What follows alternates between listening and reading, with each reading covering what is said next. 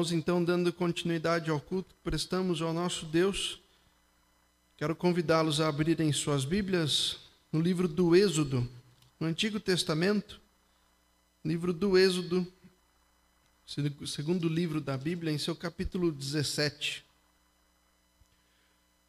Pela manhã comentei aos irmãos que nós temos um tema para este mês de janeiro, que será visto também todo ano nos domingos de Santa Ceia.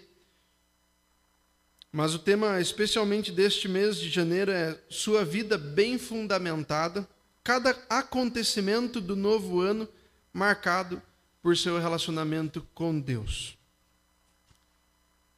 O tema da mensagem de hoje é a rocha da provisão ou a pedra ou a ideia de fundamento, o fundamento, o alicerce da provisão.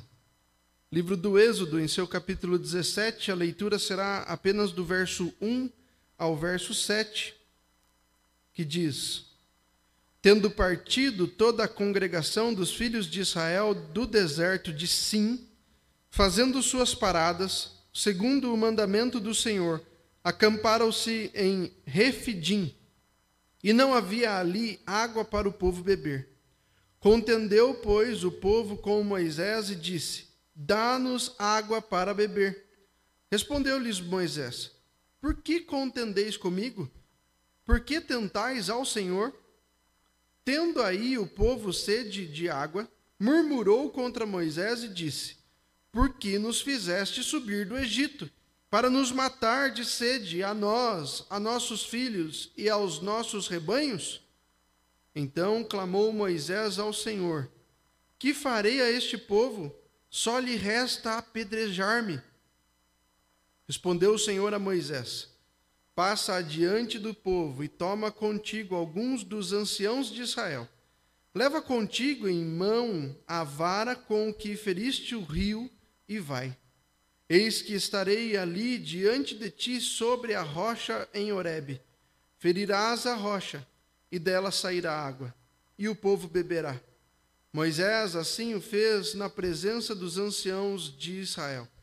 E chamou o monte daquele lugar Massá e Meribá, por causa da contenda dos filhos de Israel, e porque tentaram ao Senhor, dizendo: Está o Senhor no nosso meio ou não? Vamos orar mais uma vez. Santo Deus, como já fizemos pela manhã e também nesta noite, oramos a Ti, clamando ao Senhor que fale com o Teu povo, que nos ajude com as distrações neste período de culto à distância e de igreja vazia.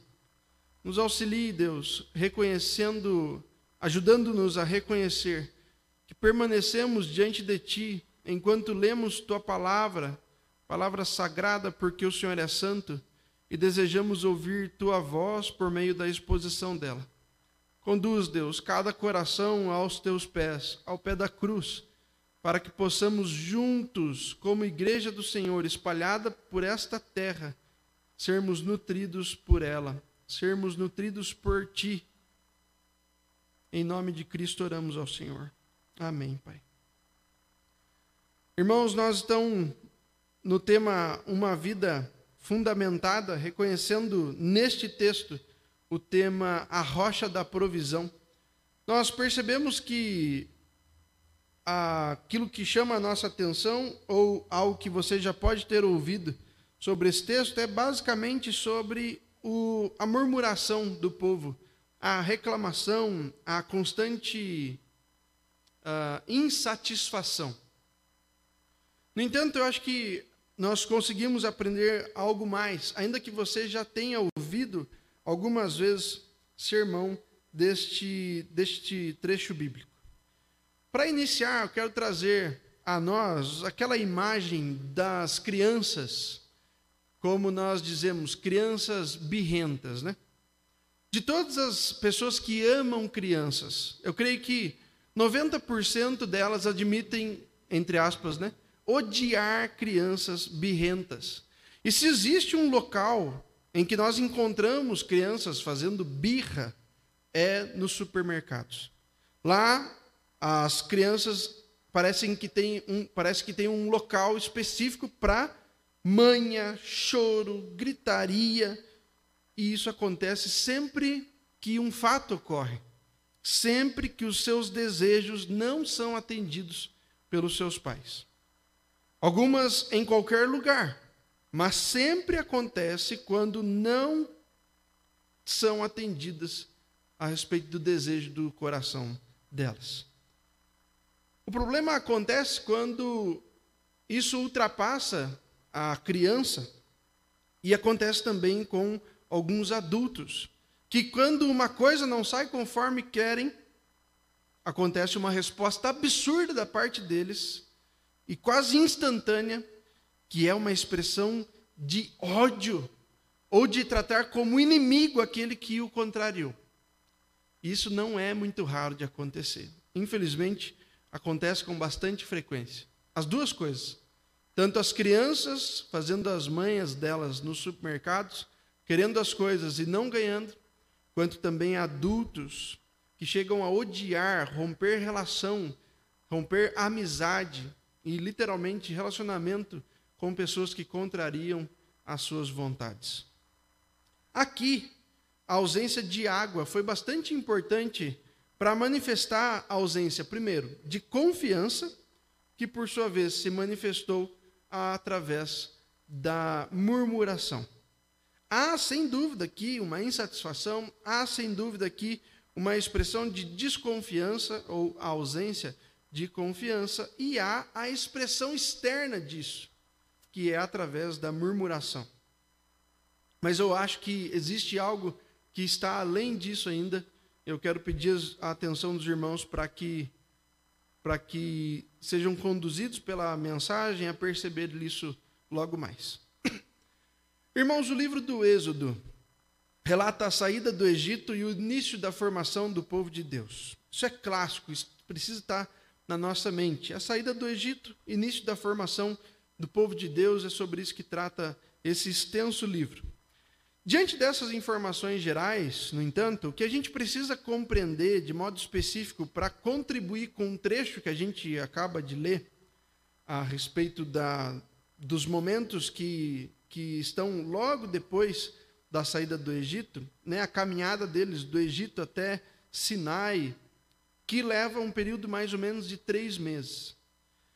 Então, entendendo que eles ainda não chegaram no Sinai, nós estamos aqui num período da peregrinação que está provavelmente nos dois primeiros meses ainda.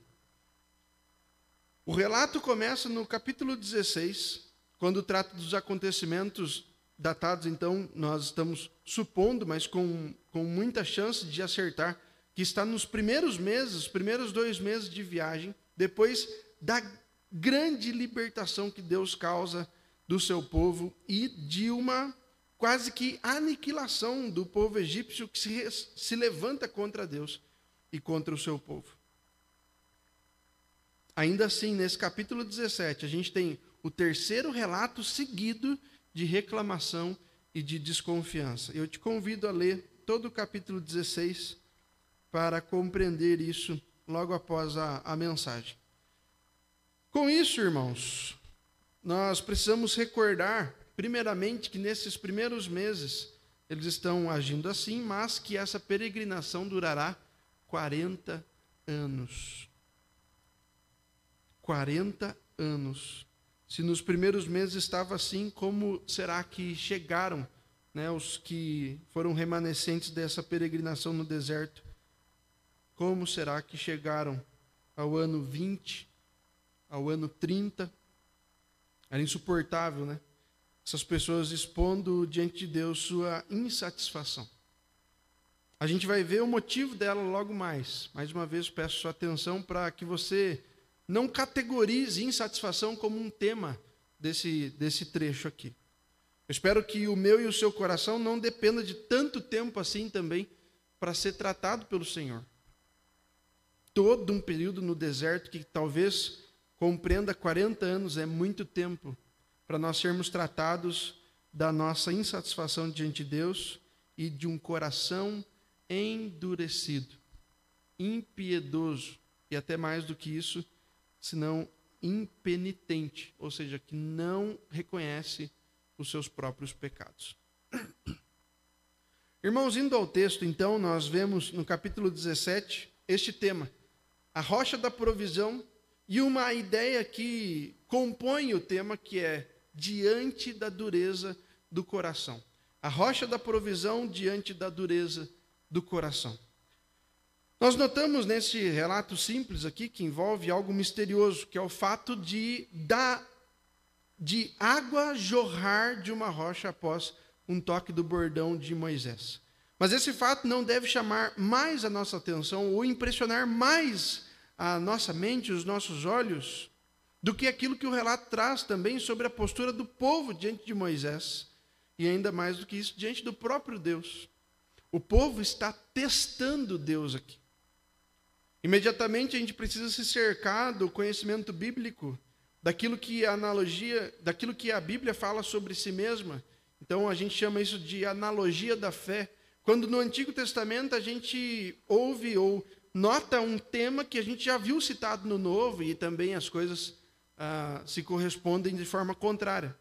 Por que, que eu estou dizendo isso? Porque lá em Tiago, em, sua, em seu capítulo 1, versículo 13, ele diz: Ninguém ao ser tentado diga, sou tentado por Deus, porque Deus não pode ser tentado pelo mal e ele mesmo a ninguém tenta. Os testes que Deus propõe aqui, especialmente no capítulo 16, jamais foram para fazer esse povo cair ou para fazer esse povo pecar, mas para fazê-los crescer. No entanto, o povo dizia que Deus estava agindo mal para com eles, culpando a Deus de lhes causar uns males maiores do que aqueles que eles tinham visto lá na escravidão do Egito. Esse povo esse teste, né, que Deus, que o povo faz contra Deus aqui é trazido no verso 7. Chamou aquele lugar Massai e Meribá por causa da contenda dos filhos de Deus e porque tentaram ao Senhor dizendo: Está o Senhor no meio de nós ou não? Este é o verso chave aqui, que expõe a dureza do coração que faz com que essas pessoas pensem assim. Quanto a sair água da, da rocha, se você tem curiosidade sobre isso, será que tem alguma coisa por trás desse fato extraordinário?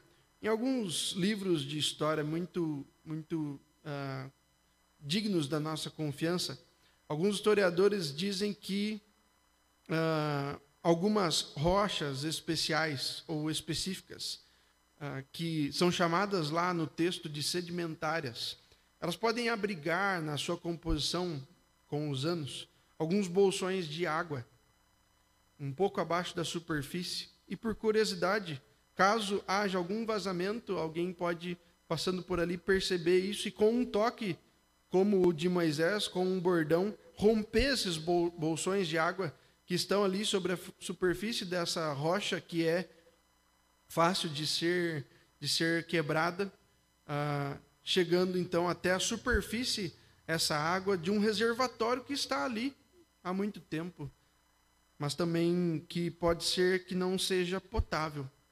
Então nós não tiramos de Deus, não tiramos da ação de Moisés, não tiramos deste ato norteado ou conduzido por Deus através deste toque do líder, através também de um material, de um, de um objeto específico que era o seu bordão, que tinha sido já utilizada em outras manifestações da presença de Deus com o povo, este ato miraculoso, impressionante e sobrenatural. Mas a gente tem também, ao mesmo tempo, para os mais duvidosos aí, uma explicação bem simples e que talvez nem compreenda exatamente aquilo que aconteceu aqui. Mas vamos avançar então pensando naquilo que nos interessa aqui. As alusões que esse texto faz a Cristo isso é o principal para nós, isso deve chamar a nossa atenção. Onde Cristo está sendo anunciado aqui no texto bíblico, onde o evangelho da graça e do amor de Deus está sendo manifesto aqui para nós pensarmos na rocha de provisão e a dureza do coração. Como eu disse, essa terceira disputa entre Moisés e o povo israelita, aqui em Refidim, é o território. E o problema agora está na falta de água. O conflito é resolvido quando Moisés, seguindo as instruções de Deus, usa o seu bordão para fazer surgir água de uma rocha. Enquanto no conflito anterior, Deus havia testado os israelitas no sentido de fazê-los crescer e jamais fazê-los pecar, especialmente verso 4 do capítulo 16, quando diz assim: Eis que vos farei chover do céu pão e o povo sairá e colherá diariamente a porção de cada dia, para que eu ponha à prova se anda na minha lei ou não. Agora, os israelitas estavam testando a Deus com sua falta de confiança, questionando, como eu acabei de ler no verso 7. Está o Senhor no meio de nós ou não? É muita ousadia, né? Como um fato comum, é devido à contenda, à falta de fé, de confiança do povo, que esse local ganha um novo nome. Se ele é Refidim, ele vai ganhar agora outro nome, Massá e Meribá. Nós lemos isso no Salmo 95, lemos isso em Hebreus 3, quando há a citação deste fato aqui. Massá e Meribá significa teste e contenda. E esse local, então, ficou ganhou um novo nome por causa dessa atitude má do povo contra Deus. E isso perdurou como um fato importante para ser citado no livro dos Salmos e pelo autor aos Hebreus. Isso é grandemente conhecido, grandemente aplicável na relação de Deus para o seu povo, que também ah, o apóstolo Paulo aos Coríntios faz referência a este acontecimento aqui. Aos Coríntios, como a gente já leu o livro do o texto de Salmos, eu vou suprimir essa citação, porque os irmãos já têm em mente. Mas aos Coríntios, no capítulo 10, verso 3 a 6, o apóstolo Paulo diz o seguinte: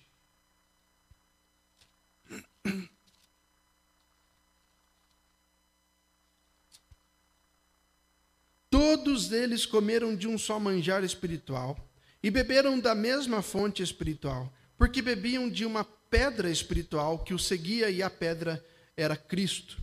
Entretanto, Deus não se agradou da maioria deles, razão por que ficaram prostrados no deserto. Ora, estas coisas se tornaram exemplos para nós, a fim de que não cobicemos as coisas más como eles cobiçaram. O apóstolo Paulo traz um ensinamento aplicado aqui, agora, à carta aos Coríntios, que se chega também a nós hoje, entendendo que, então, pela explicação do apóstolo Paulo, que Cristo foi o meio pelo qual Deus sustentou com alimento e com água o povo no deserto.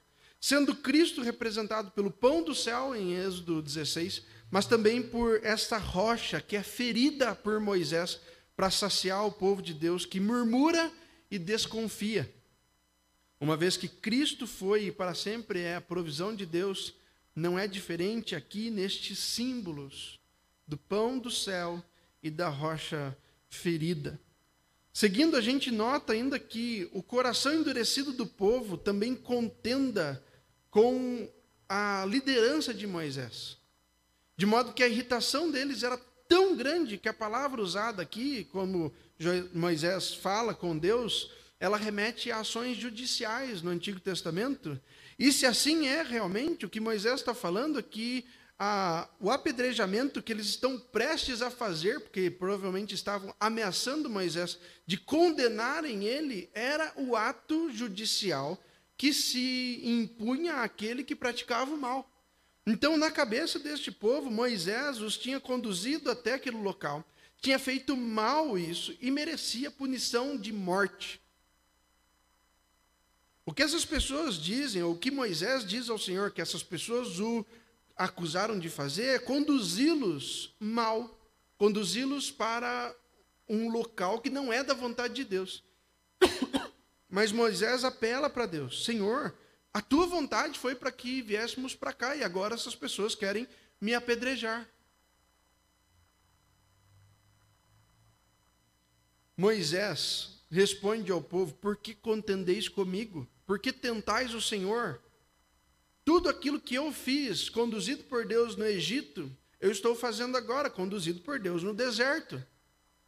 Não tentem ao Senhor ao acusar a mim como aquele que estou agindo mal diante de vocês. É mais ou menos isso que Moisés está querendo dizer aqui para se defender, mas ao mesmo tempo apavorado, porque eles estão prestes a condenar ele da forma mais, mais cruel possível através do apedrejamento. Nós temos no Novo Testamento citações em João 10, 31, quando Cristo, a impressão que temos é que ele se esquiva de ser apedrejado ali pela ira do povo. Nós temos o relato de Estevão em Atos 7, 58.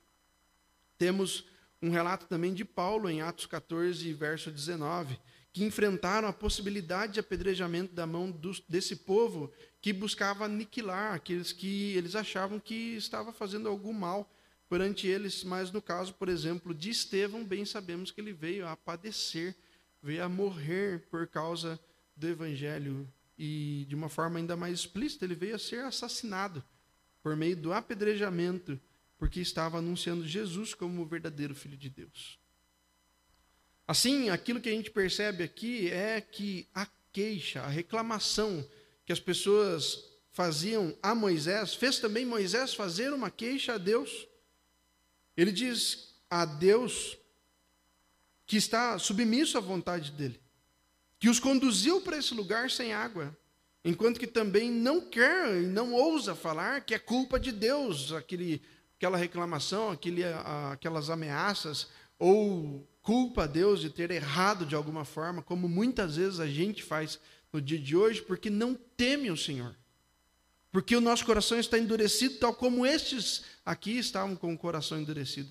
Porque não vemos Moisés murmurar contra Deus, nem questionar a Deus se está ou não os conduzido de fato, de verdade, mas vemos esse povo insatisfeito, de coração duro, questionar o seu Senhor.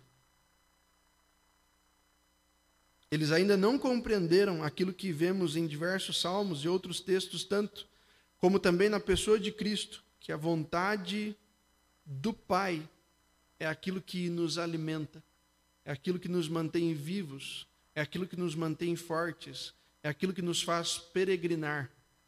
Não são os acontecimentos, ou não é sequer a provisão deste Deus, que sempre provê é a presença dele conosco.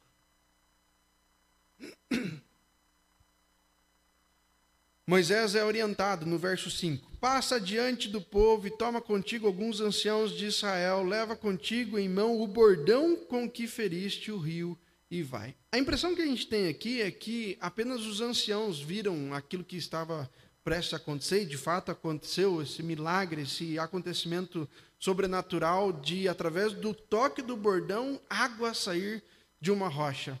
Mas Deus conduz Moisés a levar somente os anciãos, entendendo que são justamente estes, os líderes daquele povo todo, ou representantes deles, que estavam movimentando inclusive o povo a não mais crer nas mensagens de e condução de Moisés e negar a condução de Deus e causar a Moisés um dano fatal, um, um dano de morte. E é muito interessante que o texto que a gente leu lá de Hebreus exalta Cristo como aquele que é maior do que Moisés. E Cristo também é aquele que sofre a punição pelos nossos pecados, mas diferente de Moisés, que foi poupado, Cristo não é poupado. Diante disso, o que nos resta perceber é que no lugar de Moisés, a nossa vontade não era de ferir uma rocha, mas era de pedir a Deus para ferir este povo de coração duro, não pelo incômodo que estavam causando a Moisés, mas pelo coração endurecido de um povo que estava escravo no Egito e viu as dez pragas, e viu o mar abrir, e viu muitas outras obras que Moisés fez anteriormente ainda àquelas maravilhosas que, que são relatados aqui de forma explícita e cheia de detalhes. Este povo viu todas essas coisas acontecendo e eles não creem. Eles são levados, eles são conduzidos para retornar ou para inaugurar um novo tempo de culto a Deus com o tabernáculo, com o templo, com um local adequado, com uma terra própria, mas eles não querem isso. Eles têm um coração endurecido. Eles não são só insatisfeitos, eles têm um coração de pedra, não regenerado. Tudo aquilo que Deus faz, eles negam. Tudo aquilo que o profeta fala, eles recusam, porque têm um coração endurecido. Nós, desejando aplicar a justiça própria, talvez olhemos para esse povo e desejamos que Moisés seja usado por Deus para levantar um mar e dar sobre eles, para levantar uma nova geração. Mas Deus havia prometido a Noé que jamais faria isso novamente. Porque Deus agora deseja restaurar o povo, o coração endurecido, e não mais aniquilar os de coração endurecido. Aqui ele deseja restaurar esse povo, e ele faz isso. No verso 6 ele diz: Eis que estarei sobre a rocha. E com isso Deus revela a Moisés, de uma forma metafórica, obviamente, usando a rocha como símbolo da sua presença com o povo, mas especialmente com Moisés. Ele prossegue: Você vai ferir a rocha, dela vai sair água e o povo beberá. Ele feriu a rocha e, ao fazer isso, fluiu água daquele lugar inesperado. A gente recorda de outras tantas referências que fazem alusão à presença de Deus com um rio de água viva, ou um fluir de água, ou a fonte a jorrar, que é o próprio Cristo. Nós vemos Ezequiel 47, Zacarias 13 também, se você tem o interesse de anotar isso ler posteriormente. E especialmente, obviamente, em Jesus, quando ele se apresenta à mulher samaritana ali em João 4, mas especialmente quando em João 7, 37 e 38, Jesus diz o seguinte: Se alguém tem sede, venha a mim e beba. Quem crer em mim, como diz a Escritura, do seu interior fluirão rios de água viva. O que seria os rios de água viva fluir de dentro daquele que crê? É a própria presença de Deus em nós. O Espírito Santo é atrelado, ou há uma alusão ao Espírito Santo como aquele que derrama. O apóstolo Paulo faz isso em Romanos 5. É, em outro texto de Pedro, na sua primeira carta, fala também a respeito de sermos batizados no Espírito no sentido de ser o símbolo da água, aquilo que nos lava, nos purifica do pecado no batismo que aconteceu por meio do sangue de Cristo que foi derramado em nosso lugar. E nos marca então, ele nos lava, ele não nos lava, mas ele nos marca. Como em Êxodo 12 é anunciado que a marca das casas será o sangue do cordeiro no batente e assim eles serão poupados da morte. Assim é conosco. O sangue do Cordeiro nos poupa da morte, a água pelo batismo nos cela. Os rios de água viva devem fluir de nós. O que, que acontece que isso não, a gente não vê? O que, que acontece com a sua vida que os, os rios de água viva não fluem? O que acontece com você quando você vive de uma forma qualquer, como se fosse uma, um poço seco? Como se fosse anteriormente uma nascente de rios que regavam rios maiores, mas hoje é uma nascente seca. O que acontece? Porque de fato Deus promete algo que não temos visto. Quem será que está falhando? Seria Deus? Seríamos nós. A exortação ela não deve ser feita só àquele que não é povo de Deus, mas especialmente ao povo de Deus. Por isso precisamos ser exortados de que Jesus disse que do nosso interior deveria fluir rios de água viva, a presença de Deus sendo notada e derramada pelas pessoas que estão ao nosso redor. Por que isso não acontece? Aos Gálatas, o apóstolo Paulo diz: Enchei-vos do espírito, e não mais vão satisfazer as concupiscências da carne. Há aqui um sinal nesta semana, você terá todos os dias, quase que de minuto a minuto, a opção, porque Deus nos dá essa livre agência de escolher ouvir a voz do Espírito ou satisfazer o desejo da nossa carne. Ouvir a voz do Espírito que derrama sobre nós graça nos fará fluir rios de água viva. É assim que se encerra o questionamento do povo: está o Senhor no meio de nós ou não? Será que Deus responde bem as perguntas cheias de incredulidade e murmuração que esse povo de coração endurecido está fazendo? Será que Deus estava no meio deles ou não? É evidente que estava, né, irmãos? Como até o dia de hoje está. Como estará também durante toda a eternidade. Com essa convicção, a gente precisa concluir entendendo que duas perguntas que eu farei aqui você precisa responder sem dúvida. A primeira delas é: a gente sabe que sede se resolve com água. Mas o que resolverá um coração endurecido? Eu espero que você tenha a resposta dessa pergunta. E uma segunda pergunta: quem poderia beber da água antes da rocha ser ferida? Eu espero também que depois da exposição, de uma leitura simples, você consiga responder. Primeiro, sede se resolve com água, mas quem resolverá a dureza do coração?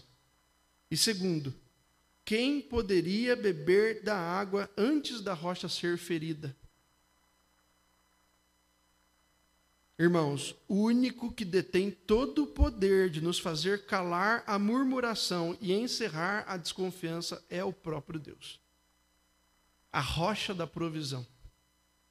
Aquele que fundamenta a nossa vida e nos faz ter um relacionamento com Ele bem fundamentado durante todo o ano, independente das circunstâncias.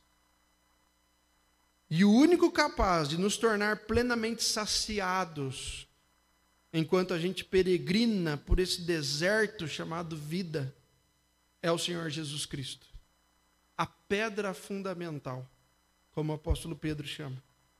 Irmãos, sem Cristo nós vamos peregrinar cheios de desconfiança no coração, murmuração nos lábios, mas louvado seja o Senhor nosso Deus por ter Ele mesmo ferido a rocha, que conforme Paulo escreveu em 1 Coríntios 10, é Cristo. Ele feriu a rocha, dele saiu rios de água viva.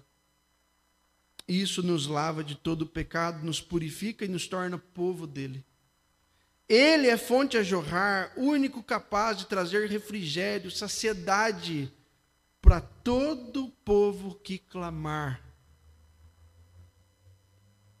O profeta Isaías, em Isaías 55, 1, diz: A oferta, perdão, diz: A todos vós, os que tendes sede, vinde às águas. E quando ele diz isso, é, ele está anunciando que a oferta do Evangelho é gratuita, ela se estende a todos. A mensagem de salvação é oferecida a todos, absolutamente todos. Tanto é que no livro de Apocalipse é dito na, nas narrações das sete igrejas: quem tem ouvidos, ouça o que o Espírito diz à igreja. Acontece que alguns ainda estão surdos. E o que fazer então diante disso tudo? Eu creio que uma coisa a gente tem que fazer especialmente: viver em comunidade. Outra coisa que a gente precisa fazer: viver como família de Deus. E uma série de negativas agora. A gente não pode temer estreitar os laços com os nossos irmãos da fé. Não podemos rejeitar a companhia daqueles que partilham da fé em Jesus Cristo. Não podemos nos apartar da igreja. Não podemos rejeitar os cuidados pastorais. Não podemos viver conforme os desejos do nosso coração. E por último, a gente leu Hebreus 3, do 1 ao 11, e agora vamos ler Hebreus 3, do 12 ao 15. Hebreus 3, 12 a 15, que diz: Tende cuidado, irmãos, Jamais aconteça ver em qualquer de vós perverso coração de incredulidade que vos afaste do Deus vivo. Pelo contrário, exortai-vos mutuamente cada dia durante o tempo que se chama hoje, a fim de que nenhum de vós seja endurecido pelo engano do pecado. Porque nos temos tornado participantes de Cristo, se de fato guardarmos firmes até o fim a confiança de que desde o princípio tivemos. Enquanto se diz, hoje Se ouvirdes a sua voz, não endureçais o coração, como foi no dia da provocação. Para o autor aos Hebreus, que cita duas vezes esse trecho ao Êxodo, que lemos também registrado no Salmo 95, existe um ato nosso, humano, que pode nos ajudar a não endurecer o coração. Você não quer isso. Pelo amor de Deus, você não quer isso. Você não quer saber ou aplicar em você uma coisa que a Bíblia ensina que é possível fazer com que você se previna de ter um coração endurecido. Se não, que Deus tenha misericórdia. Mas se sim, exortai-vos mutuamente, a fim de que exortai-vos mutuamente cada dia durante o tempo que se chama hoje, a fim de que nenhum de vós seja endurecido pelo engano do pecado. Exortai-vos mutuamente. Em outras palavras, viva em comunidade, viva como família de Deus. Não tema estreitar os laços com os irmãos da fé. Não rejeite a companhia daqueles que partilham da fé em Jesus Cristo. Não se aparte da igreja. Não rejeite os cuidados pastorais. E não viva conforme os desejos do próprio coração. Assim, conforme o texto bíblico, você não será insatisfeito, mas plenamente satisfeito, e mais do que isso, será uma fonte a jorrar, porque a presença de Deus com você será tamanha que algo sobrenatural, espiritual, que você tanto almeja e, e estima e, e, e admira na vida de pessoas que têm uma vida de oração, de fé, de conhecimento bíblico, vai ser aplicado também na sua vida. Deseje isso mais do que deseja pecar. Ore ao Senhor, leia a palavra, converse com seus irmãos da fé. A gente está em meio a uma pandemia e tem gente que você não tem nem notícia de como está vivendo. É inadmissível isso. É inadmissível isso. Que nessa semana que se inicia, quando a gente faz mil planos diferentes para reagirmos de uma forma diferente, a gente possa aplicar esse texto nessa semana. Não com aqueles que você já sabe como estão, mas pessoas que você sabe que não sabe como você está e também não sabe ela como você está. Exerça a função de filho de Deus e se reúna com seus irmãos, ainda que seja de forma online. Fluirão de você rios de água viva. Nós vamos orar, logo depois vamos cantar juntos o hino de número 151, que tem como tema o bom pastor. E assim encerramos o nosso culto de hoje. Senhor nosso Deus, tem misericórdia de nós, Pai. Tem misericórdia de nós. Nós queremos muito ser servidos, mas nós queremos servir muito pouco. Por isso, Deus, nós ficamos esperando telefonemas, esperando mensagens, esperando que as pessoas venham até nós, mas também somos filhos do Senhor e muitas vezes, por muito esperarmos, não fazemos nada e também erramos com os outros da mesma forma que tem errado conosco. Vivemos insatisfeitos, murmurando e desconfiando de Ti, como se o Senhor tivesse nos abandonado, quando na verdade nós nos abandonamos uns aos outros. Senhor, tem misericórdia desta igreja, tem misericórdia da nossa liderança, de mim como pastor. Tem misericórdia do povo do Senhor que se reúne aqui, mas tem esquecido uns dos outros. Tem misericórdia, Deus, porque estamos morrendo de sede, reclamando do Senhor, mas o Senhor já disse: Eu sou a fonte das águas. Vinde a mim, bebei todos que têm sede. E nós estamos calados, estamos distraídos, estamos caminhando pelo deserto dessa vida miserável, enquanto deveríamos estar desfrutando da tua presença em meio a um oásis que o Senhor nos oferece neste mundo caído.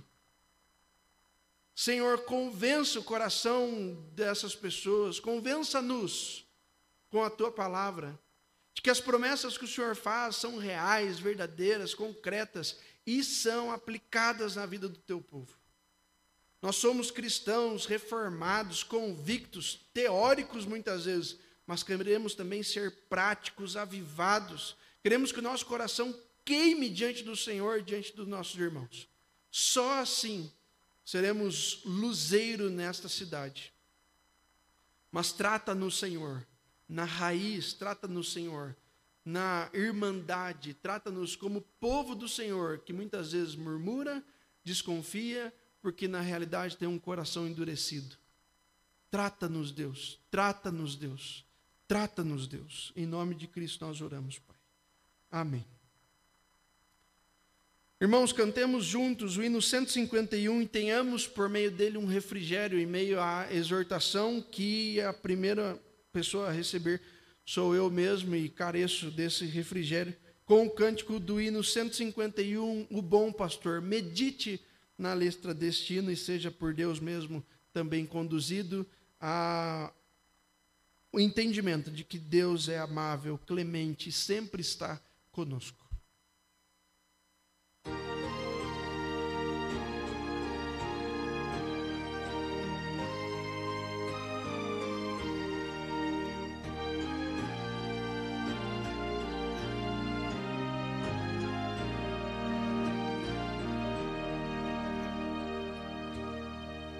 Pelos bosques e campinas pastorei ao bom Jesus, junto às águas cristalinas, seu rebanho em paz conduz. Ele guarda assim minha alma e a protege em seu calor, nas angústias ou na calma,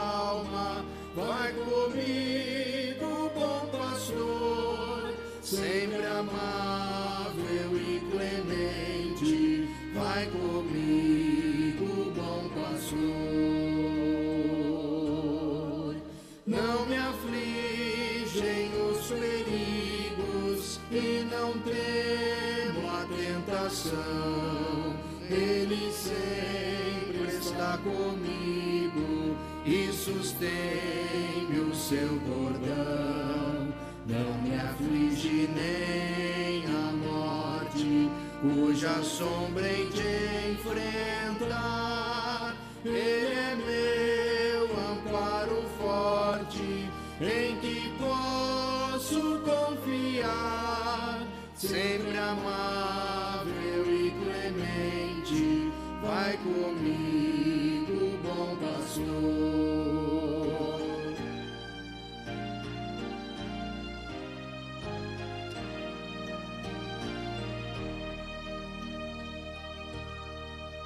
Sua mesa